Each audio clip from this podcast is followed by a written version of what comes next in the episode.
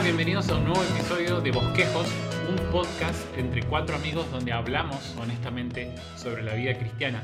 Y estoy acá con mis amigos Mauro, Josué y Néstor para conversar en este episodio. Néstor, ¿qué tal tu semana? ¿Cómo te fue en el trabajo?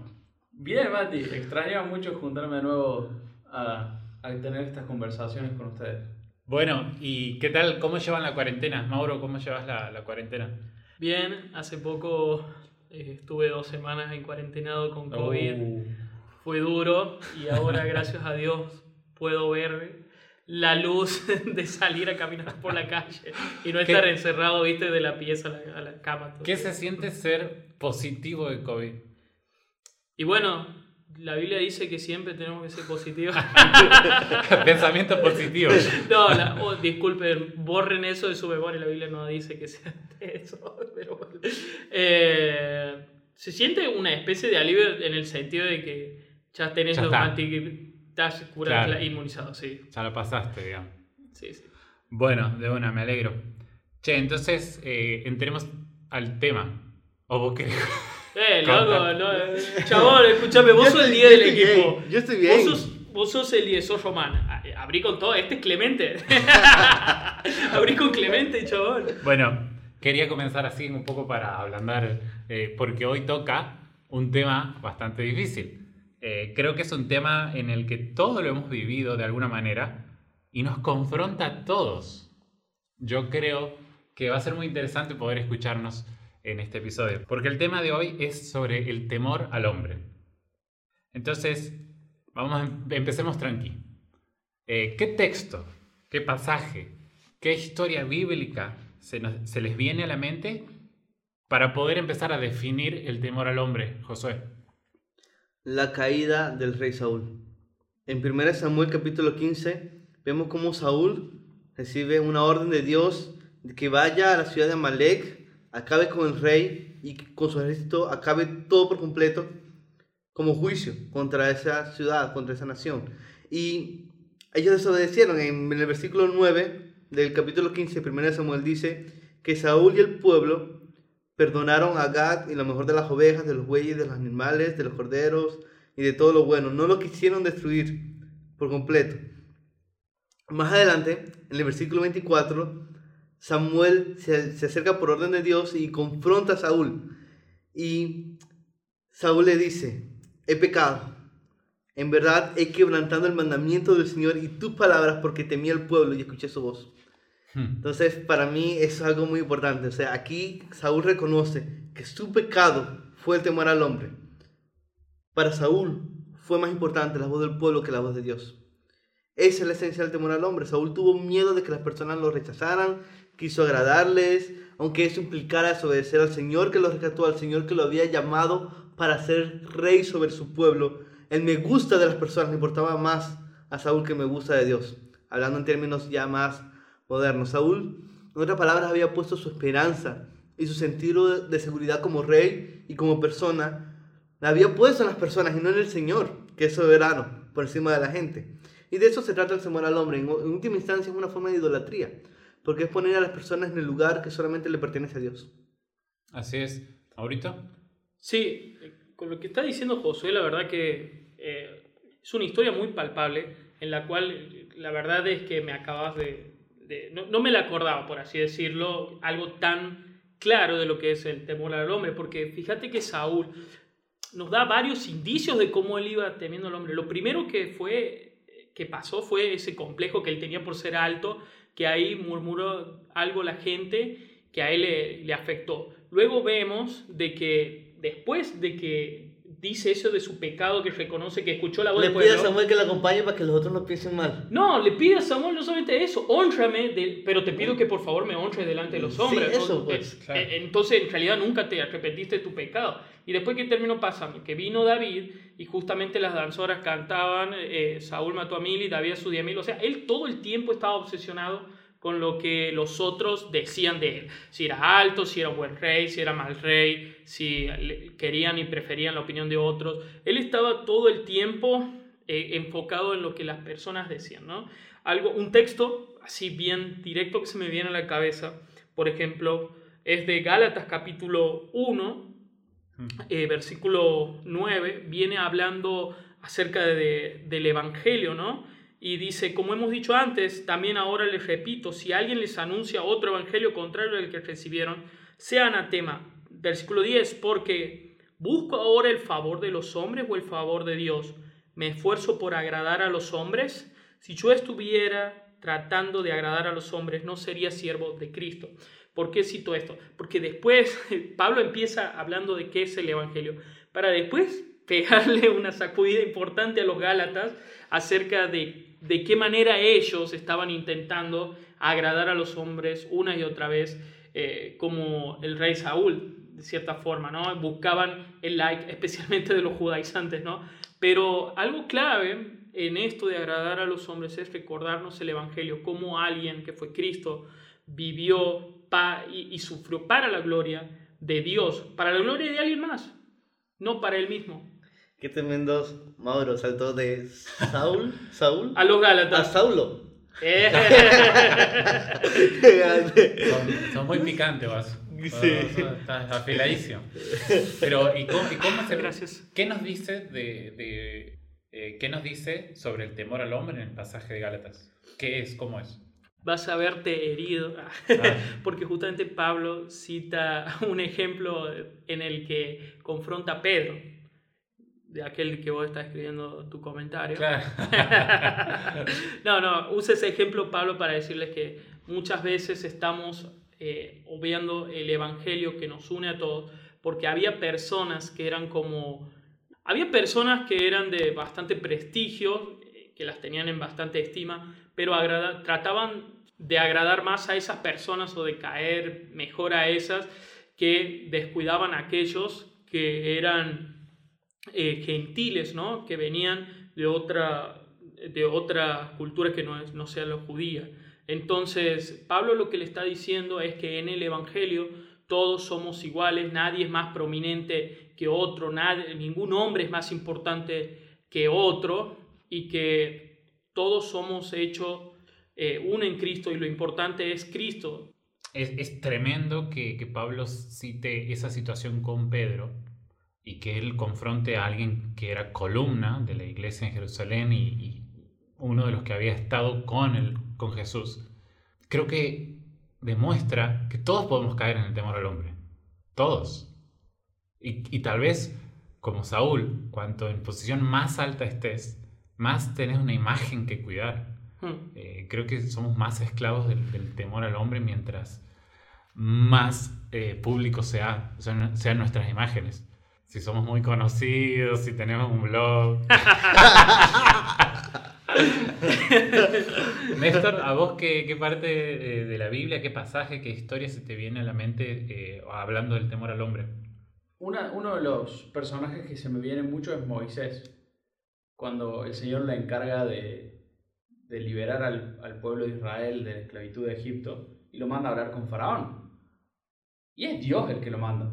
Es una conversación entre Dios y Moisés. Y Moisés le dice, no, pero yo que no sé hablar. Y, y, y si bien era un- un- una falta de ponerle autoestima de él, pero es esa, ese temor al faraón, a lo que faraón podría decir, a lo que faraón iba a decirle porque él se iba a enfrentar a- a- a- ante la figura más grande de- del reinado de ese momento. Sí. Y era Dios el que lo estaba mandando. Entonces, eh, a mí Moisés me da un ejemplo de cómo, de cómo un, un gran hombre de Dios puede aún así tener temor al hombre, tener temor al qué dirán, tener temor a, a lo que un semejante puede hacer. Y, algo curioso que encontré hace unos años estudiando esto del temor al hombre fue que en el, en el hay un salmo, que es el Salmo 118, el salmo que está justo en el centro de la Biblia. Si, si te fijas hacia adelante o si te fijas hacia atrás, tenés 539 pa- eh, Ah, no. capítulos antes y 539 capítulos después. Eso No, te da Te creo porque no los conté. eso te da la suma de 1118. 1118 es 118, 8. O sea, el pasaje central del Salmo 118 es el versículo 8. Y ese versículo, el Señor dice, Qué intriga. Quiero saber qué dice ese versículo. Ahora temo a Néstor ¿eh? y sus cálculos matemáticos.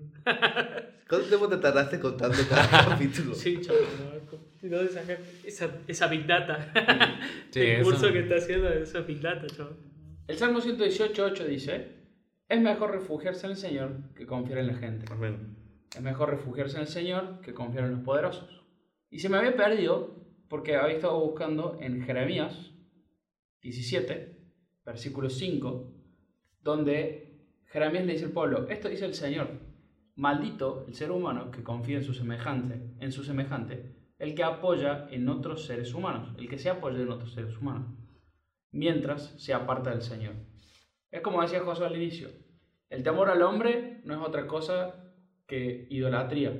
Es un pecado porque es darle un lugar al hombre que le corresponde solamente a Dios. Y la razón por la que el temor al hombre es un pecado demasiado común es porque luego de nuestro pecado, luego de la caída, nosotros hemos sacado a Dios como el centro de nuestras vidas. Y las personas nos hemos dado cuenta, las personas pueden hacernos favores, pueden traernos seguridad, pueden hacernos daño. Es muy fácil ser gobernado por las otras personas cuando Dios no es lo más importante para nosotros. Me gusta mucho como le explica un autor, como hemos perdido una visión grande de Dios por nuestra caída, por nuestro pecado, las personas lucen más grandes de lo que realmente son. Yo estaba pensando en, en la historia de, de Abraham. Él, por temor a hombres, a reyes, eh, mintió acerca de su propia esposa Mm. y decía, eh, no es mi hermana. Y lo hizo Por- dos veces. Y lo hizo dos veces. ¿Por qué lo hace? ¿Me entendés? Y, y creo que uno de los frutos, uno de los efectos del temor al hombre es que nos lleva a mentir. Y a mentir descaradamente. Y a mentir en daño a gente que amamos. ¿Qué otros, qué otros efectos, qué otros frutos produce el temor al hombre? Piensen ustedes. Inseguridad. Justamente estos complejos, podría decir el caso del rey Saúl, eh, eh, estos complejos nacen de una inseguridad del corazón y que nuestra seguridad no está puesta en ese Dios grande del que decía Josué justamente, están puesta en hombres, en personas pequeñas, incluso en nosotros mismos. Y lo que va a producir eso es que si nunca va a ser suficiente agradar a los hombres. Primero por una premisa fácil que no podemos agradarle a todos. Esto es, es así, o sea, no le vamos a caer bien a todo el mundo, digamos, y vamos a estar buscando satisfacer esa necesidad, porque el pecado de raíz es la idolatría, como decía José. Nunca vamos, va a terminar de satisfacerse esa idolatría que tenemos en todas las personas del mundo, es decir, a alguien le vas a caer mal, vas a tener roces con algunas personas, con tus jefes, con las personas de tu congregación, aqu- aquellos a quienes lideran. Y si tu seguridad no está puesta en Dios, vas a sentir mucha inseguridad y vas a ser, perdón que lo diga, una especie de títere, o sea, vas a querer agradarle a- absolutamente a todo el mundo y hacer, buscar que te quieran todos y vas a hacer de una forma con unas personas y de otra forma con otros y nunca vas a terminar de agradar Sí. a todos. Pienso mucho en el pasaje que ya mencionamos de pasada, pero quisiera leerlo en Gálatas 2. Dale. Pablo dice, cuando Pedro vino a Antioquía, me opuse a él cara a cara, versículo 11, porque él era digno de ser censurado. Porque antes de venir algunos de parte de Jacobo, es decir, personas que venían de Jerusalén a Antioquía, Pedro comía con los gentiles, es decir, comía con los cristianos que no eran judíos.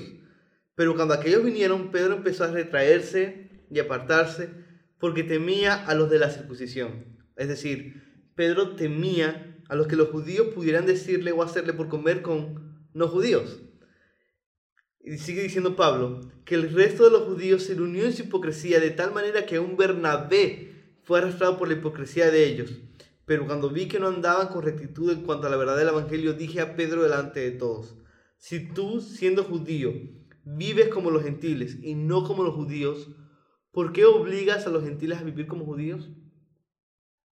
Aquí está muy claro que Pedro temía al hombre, temía a los de la circuncisión en particular. Y esto me recuerda que un efecto del temor al hombre es la falta de integridad, es la falta de consistencia. Y esto es algo que podemos modelar a otras personas como Pedro modeló. a Bernabé incluso. Sí. Que Bernabé, eso, fue, eso debió haber sido muy importante para Pablo porque Bernabé estuvo en su primer viaje misionero y Bernabé sabía que los gentiles creyentes eran parte del verdadero pueblo de Dios. Él lo había visto de cerca. Él les predicó el Evangelio. Y aún así fue arrastrado la hipocresía por otras personas. Eso es lo que hace el temor al hombre. Y esto lo vemos en muchas áreas de la vida. Lo vemos en políticos que dicen estar en contra del aborto y en contra del supuesto matrimonio homosexual, pero cuando quieren ser elegidos Sí. y quieren más votos, temen al hombre, ceden en sus convicciones, actúan con falta de integridad y ahora sí cambian de posturas para tener más votos. Lo vemos, por ejemplo, en personas que dicen ser generosas. Soy generoso, me gusta dar, pero solo invito a comer a mi casa a gente que pueda hacerme favores a mí. Esa es una forma de temor al hombre. O lo vemos en creyentes que la universidad actúan como si no fueran creyentes para que las personas no se burlen de ellos y los compañeros de clase no lo rechacen. O también lo podemos ver en la iglesia. Cuando una persona vive una vida de pecado abierto en la casa, pero dentro de la iglesia, por temor a la gente, para ser estimado por los creyentes, se comporta como si fuera una persona muy piadosa. Esos son solo algunos ejemplos, pero yo diría que, que sí, uno de los efectos más importantes del temor al hombre en nuestras vidas es esta falta de inconsistencia y esto es esclavizante y es agotador, porque significa que va a ser más controlado por las personas que por Dios. Como decía Mauro, va a ser un títere de las personas. ¿Y sabes qué es lo peor? Que las personas siempre están cambiando de opinión. Exacto. Las personas siempre van a cambiar de opinión, nunca van a poder agradar a todos. Por eso, Proverbios 29, 25 dice que el temor al hombre es un lazo, es una trampa, es algo que te atrapa, pero el que confía en el Señor estará seguro. Mm. Las personas son cambiantes. Nunca podrás estar realmente seguro y feliz dependiendo de ellas y lo más importante, no fuimos hechos para depender de ellas, fuimos hechos para depender del Señor. Y con esto termino.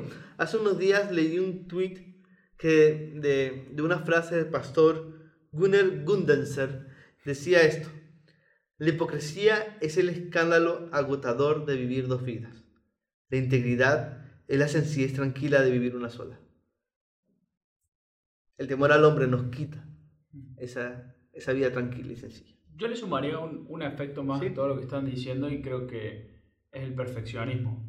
Mm. A veces hablamos de un extremo, ¿no? De- del, del temor al hombre, es decir, bueno, personas con amiguismo, lo que, lo que mencionaban ustedes recién. Y, y por ahí no, no vemos del otro lado, donde decís, che, es una persona que anda muy bien, mirá cómo, cómo le mete empeño a las cosas. Y una cosa es la excelencia, pero otra cosa es el perfeccionismo. Y muchas veces el perfeccionismo viene asociado a un temor a que tengo que ser el mejor, sí o sí, porque tengo que agradarle a tal, porque tengo que hacer esto mejor que cualquier otro. Y ese es un efecto que considero que es eh, muy, muy particular del, del temor al hombre también. Sí, sin duda, yo creo que hay, hay- se puede expresar el temor al hombre, se puede expresar de infinitas Por eso es tan maneras. sutil. Por eso es Y tan por sutil. eso mucha gente lo tiene y no lo reconoce. Porque cree que solamente se trata de, de un solo aspecto cuando en realidad es un pecado con muchas variantes. Exacto. Y, y una de las variantes, me parece a mí, es que a veces el temor puede estar justificado. Porque a veces sí nos engaña, pero a veces es cierto que nos van a matar. Bueno, tal vez en el mundo en el que nosotros vivimos ahora, aquí, tal vez no sea así de evidente. Pero no olvidemos que, por ejemplo, Mate- en Mateo Jesús dice, no teman a los que pueden matar el cuerpo. Teman a Dios que puede matar el cuerpo y el alma. Pero la muerte era real. Pedro les dice también, a- a- en su carta les dice a los cristianos de, de lo que hoy es la región de Turquía, les dice de que no teman, ni se turben, ni tengan miedo por causa de esas personas, sino eh, aprendan a sufrir y santifiquen a Dios en su corazón. Y aprendan a soportar el sufrimiento como cristianos, un sufrimiento justo. Entonces hay situaciones en las que el temor a otras personas, ¿no? Puede ser real, pienso yo, ¿no? Sí. Muy real. Pero, y entonces, si ese temor es real, ¿cómo no entregarme a, a ese temor? ¿Cómo vencer ese temor que puede estar justificado? Es descansando en la soberanía de Dios y es temiendo más al Señor que a los hombres. Lo que necesitamos no es menospreciar a las personas. Lo que necesitamos es apreciar más a Dios. Amén. Eh, lo que lo, cuando mi vida está en peligro, por ejemplo, en este caso extremo y, y violento el temor al hombre, cuando temo que alguien me haga daño a mí con violencia, por ejemplo, mi confianza debe estar en que el Señor es quien cuida mi vida. Exacto. Y que Dios va a jugar todas las cosas y que yo puedo descansar en Él. Yo no puedo decir, ah, esa pistola que me estaba apuntando no es gran cosa. no, yo debo decir, mi Dios es más grande que esa pistola. Sí. Y puedo confiar en Él y vivir tranquilo. Y eso es lo que Jesús le dijo a los discípulos cuando los envió a la misión en Mateo 10. Y es lo que nos dice a nosotros todavía, ¿no? Confiemos en el Señor, descansemos en Él. No vamos a ser imprudentes, por supuesto. Hay que orar que el Señor nos dé sabiduría. Y eso es lo que también sigue diciendo Jesús. Dice, ustedes tienen que ser mansos como palomas, pero astutos como serpientes. Ya hemos hablado sobre reyes, amalecitas y judaizantes. Vengamos a nuestros días hoy. Eh, ¿Qué situaciones comunes hay hoy entre los cristianos, entre nosotros, en los que se puede ver temor al hombre? Navegar en redes sociales. Totalmente. Las, las redes sociales están diseñadas para aprovecharse de ese temor común en el corazón del hombre. Cuando te destacan cuántos me gustas tienes, cuando te destacan cuántos comentarios tienes, cuánta gente te está siguiendo, incentivan en ti esa comparación, te dan esos golpes de dopamina que promueven una sensación adictiva, placentera y que te lleva a querer más y más y más de eso. Y es realmente esclavizante. Se ha hablado, se ha comprobado que cuando estamos en redes sociales y publicamos algo, nosotros somos expuestas en nuestra mente como si estuviéramos en un casino. ¿Cuántas, ¿Cuántos me gusta voy a tener? ¿Cuántos comentarios? ¿Cuántas eh, personas nuevas me van a seguir? Y esa sensación de incertidumbre y, y de estar atento a eso realmente se convierte en un círculo vicioso para muchas personas y nos recuerda una vez más la verdad de Proverbios 29-25. El temor al hombre es un lazo, pero el que confía en el Señor está seguro. Entonces yo diría que realmente es un peligro muy latente en las redes sociales. Siempre hay ocasiones en las que aflora nuestro temor al hombre y debemos examinarnos y llorar que Dios nos dé sabiduría. ¿Por qué estoy publicando lo que publico? ¿Para lucir genial? ¿Para lucir más sabio? ¿Para lucir más espiritual? ¿O realmente para servir a otros y glorificar a Dios? Serían algunas preguntas que pudiéramos hacernos. ¿Qué otras áreas de la vida hoy eh, uno puede ver que hay temor al hombre? Yo, yo creo que hoy en día el- en las iglesias podemos verlos de diferentes formas, o sea, siempre dibujado y como decíamos recién, es algo muy sutil. Eh, vas a ver gente intentando quedar bien con otros, con pastores, o sea, vas a ver una- un hermano tratándote mal a vos y de repente con un pastor hablando con un vocabulario que jamás lo escuchaste, una apariencia de piedad tremenda. Eh, mentiras, la manipulación, el legalismo, creo que son todos efectos que demuestran el temor al hombre porque quiero caer bien a otros, quiero de una forma quedar bien con uno y con otro. De hecho, en, en, en la iglesia podrías verlo de cómo quizás, eh, lo, lo he escuchado de, los, de nuestros ancianos, ellos cuentan cómo eh, el- la disciplina es un proceso muy difícil dentro de la iglesia, porque cuando te toca disciplinar a alguien que es cercano a vos, es mucho más difícil. Y entonces dentro del- de, los ancianos, ellos mismos hablan de, de la importancia de tener un cuerpo de ancianos, donde la disciplina para los miembros sea siempre bíblica y no en base al amiguismo que, que Latinoamérica está tan, tan pegada. Y esta semana justamente leyendo algo sobre el, el tema del temor al hombre, encontré una cita en un escrito de Nine Marks y ellos citan a un autor ahí y dice, este autor dice lo siguiente, dice, algunas veces preferiríamos morir por Jesús en lugar de tener que vivir para Él. No obstante, si tomar una decisión por Jesús significa que podríamos pasar años siendo impopulares, ignorados, pobres o criticados, entonces hay muchísimos cristianos que ponen temporalmente su fe en la repisa. En otras palabras, mátame, pero no impidas que sea querido, apreciado o respetado. ¿No son más populares los viajes misioneros que nos llevan lejos de nuestro propio vecindario? Rusia es muy fácil, pero nuestro propio vecindario es un desafío constante. Sí. Eh, algo que yo veo en mi vida, una forma muy común de temor al hombre, es la comparación. Suele saltarme bastante cuando yo veo la vida de otras personas y los comparo conmigo, con los logros, los títulos humanos, la famosa, acá en Córdoba tenemos una forma de decirle la, la chapa, ¿no? De los títulos que tiene alguna persona, la chapa. y somos muy común, muy propensos a, a, que te tiren ese, e, esa serie de títulos y de nombres, que, de logros que han adquirido. Y yo suelo, y yo suelo compararme. Entonces, y en esto estoy abriendo mi corazón, ¿no? Pero estoy seguro que muchos eh, pueden sufrirlo de esto de, de, la misma forma o tal vez mi, viendo, no sé, fotos por Instagram y comparándose, no tengo tal cuerpo o tal pelo o tal, tal ojo, se, se muestra de muchas formas. Cuando te compares con cabello, compárate conmigo.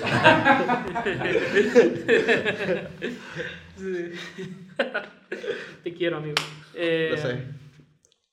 Y yo creo que una de las formas de combatir esto, de la famosa titulitis que tenemos, ese hambre por querer tener un renombre en la sociedad, eh, se me viene a la mente Pablo en Filipenses, ¿no?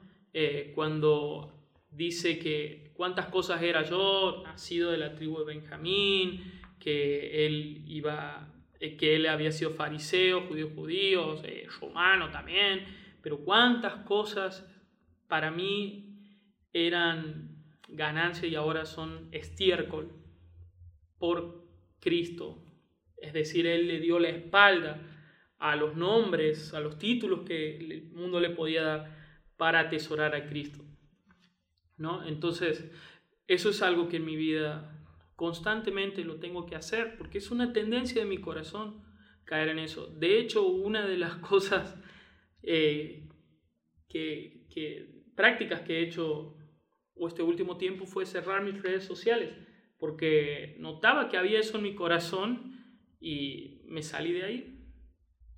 Sí, yo retomando un poco lo que decía Néstor acerca de dentro de la iglesia, yo quiero contar algo. Cuando llegué a la iglesia acá a crecer, obviamente como me uno entra acá y llega y hay como un ambiente ¿no? de los reformados, de, entonces hay ciertos niveles de lectura que tienes que tener. Eh, algo que, que, en otras iglesias no, no, sucede. Entonces me acuerdo, fue muy, muy chistoso y hoy miro hacia atrás y me río, pero en una conversación un chico me dijo, no, porque Calvino en las instituciones, qué sé yo, y me, me hizo la pregunta, ¿vos lo leíste? Yo jamás lo había leído, jamás lo había leído. Pero era tan fuerte, digamos, el hecho de querer ser reformado, ¿no? En ese momento que le dije, Sí. ¿Cómo no vas a leer Calvino? Terminó esa conversación, yo volví a mi casa, busqué, eh, bueno, no en mi casa, pero busqué los libros de Calvino y me los leí. Porque no quería quedar mal delante del de, estándar de lo que tenemos que leer y quiénes somos y qué creemos. Y a veces me parece a mí que en nuestros círculos reformados hay una gran presión a, eh, a hablar como sobreentendido. No, porque sí. viste lo que dijo lo que dijo el tal puritano y vos tenés que decir que sí, porque vos leíste los puritanos. sí, hermano, y pienso mucho en que en que las redes sociales a veces evidencian mucho eso. Algo que he podido notar es que muchos jóvenes al no tener una plataforma o un ministerio reconocido por otros en su iglesia y a sentirse tal vez menospreciados allí, acuden a las redes sociales para alardear ese conocimiento teológico y sentirse sí. reformadores o líderes influyentes por la aprobación inmediata que puedan recibir allí. Y esa es una forma en la que las redes sociales y el temor al hombre que nosotros cargamos con nosotros en todo tiempo puede alejarnos de nuestras iglesias locales o incluso de nuestras familias. El temor al hombre realmente, vuelvo una y otra vez a este, este versículo, es un lazo, algo que te claviza, algo que te tiene. Y lamento mucho que hayas tenido que leer Calvino en ese contexto, hermano. Porque es que en serio, son dos librazos larguísimos. ¿Leíste la versión sí. de un, un, solo volumen o dos volúmenes? Leí. No, los dos volúmenes. Leí. No, escuchá, leí. Eh, está en dos volúmenes, pero si vos ves, eh, este, son cuatro libros, ¿no? Libro 1, libro 2, libro 3, libro 4. Yo leí hasta el libro 3. El libro 4 dije, nadie me va a preguntar el libro 4. y, y, y, eso es lo que leí. Eh, entonces, es chistoso porque después tuve que, para, para ponerle, para preparar algún mensaje o para cosas así, tuve que volver a, a consultar porque no me acordaba nada. Volver a consultar y, y más descansado pude entender mejor la teología y lo que él estaba expresando. Me pareció mucho más, eh, más rico para mi corazón que en el momento cuando lo leí solamente para aparentar. Y lo leí solamente para poder tener una conciencia tranquila y decir, sí lo leí. Bueno, menos mal que no dijiste, yo he leído todo Joel Osteen. Sí, sí de- definitivamente creo que hay como un- un- un- unas nos comparamos demasiado en, en lo que es de lectura y tenemos que ser más cuidadosos, más amorosos entre nosotros mismos y, y en, ese, en ese sentido creo yo. Amén. Bueno, hemos hablado de- del, del temor en sus varias facetas, en cómo se demuestra, los efectos que tiene, en cómo lo hemos vivido nosotros mismos. Pero hablamos ahora entonces, ¿cómo podemos vencer el temor al hombre? Conoce a Dios como tu Dios. Mm. En el Salmo 27, versículo 1, David dice, el Señor es mi luz y mi salvación. ¿A quién temeré? El Señor es la fortaleza de mi vida. ¿De quién tendré temor? Cuando los malhechores vinieron sobre mí para devorar mis carnes, ellos, mis adversarios y mis enemigos, tropezaron y cayeron. Si un ejército acapa contra mí, no temerá mi corazón. Si contra mí se levanta guerra, a pesar de ello yo estaré confiado. Y me, me encanta este pasaje porque David no está diciendo, el Señor es luz y salvación y fortaleza. David está diciendo, el Señor es mi luz, Mm. mi salvación, mi fortaleza. Eso nos recuerda la importancia de, de, de si vamos a leer la Biblia y si queremos conocer a Dios, no conocerlo como un concepto aislado, sino entender que realmente Dios está a favor de nosotros. Es- hay, un mundo de diferencia entre saber que Dios es soberano y saber que Dios es soberano a mi favor. Hay un Sí. mundo de diferencia, saber que Dios es poderoso y saber que Dios es poderoso y me ama. Y empuña su poder para orquestar todas las cosas en mi vida para mi bien y para su gloria.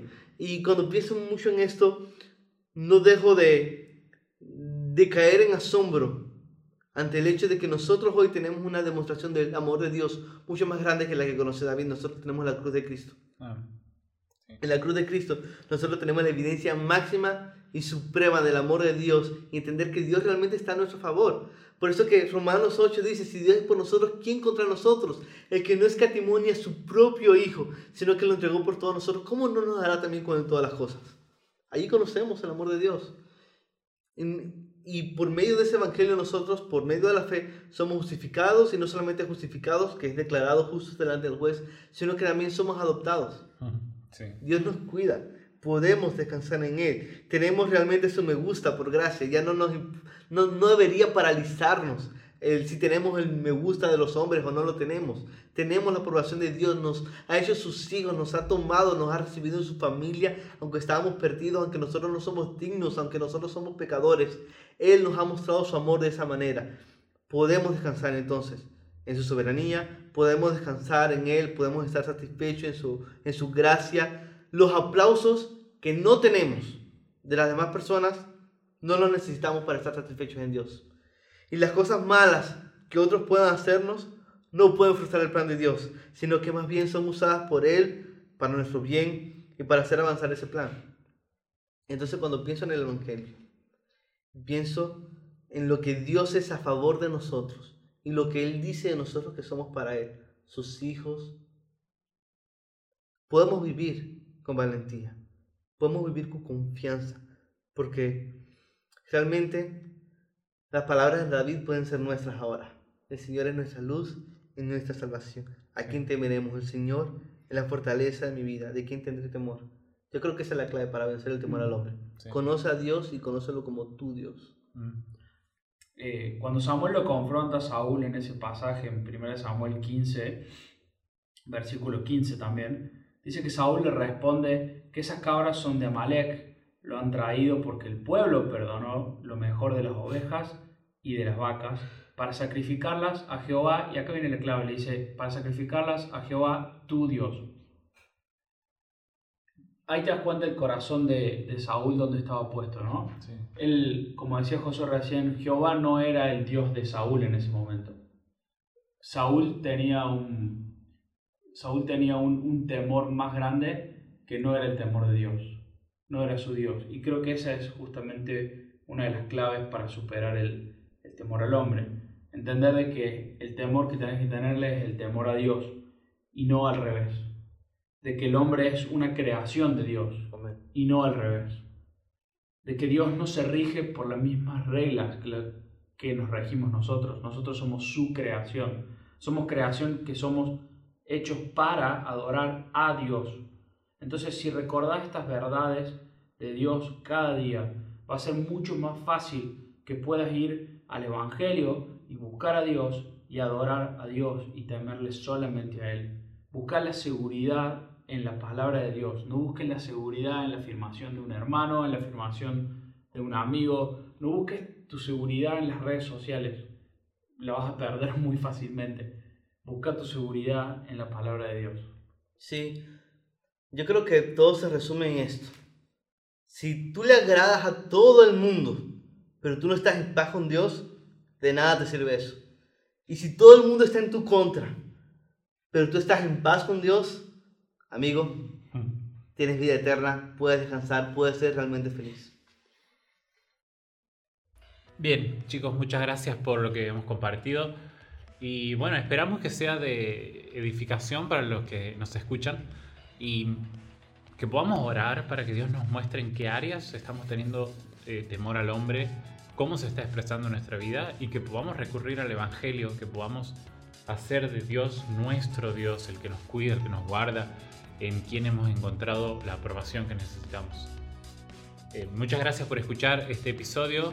Eh, los invitamos a seguirnos en nuestras redes sociales. Estamos en Facebook, en Twitter, en Instagram y en, en- en algo más. No. No posteamos nada, pero estamos ahí. Estamos ahí. Em, estamos en Spotify, en Apple eh, Podcast. ¿Existe eso? Bien. Eh, y bueno, este, que puedan escuchar nuestros episodios, puedan compartirnos con sus amigos y los esperamos en el próximo episodio.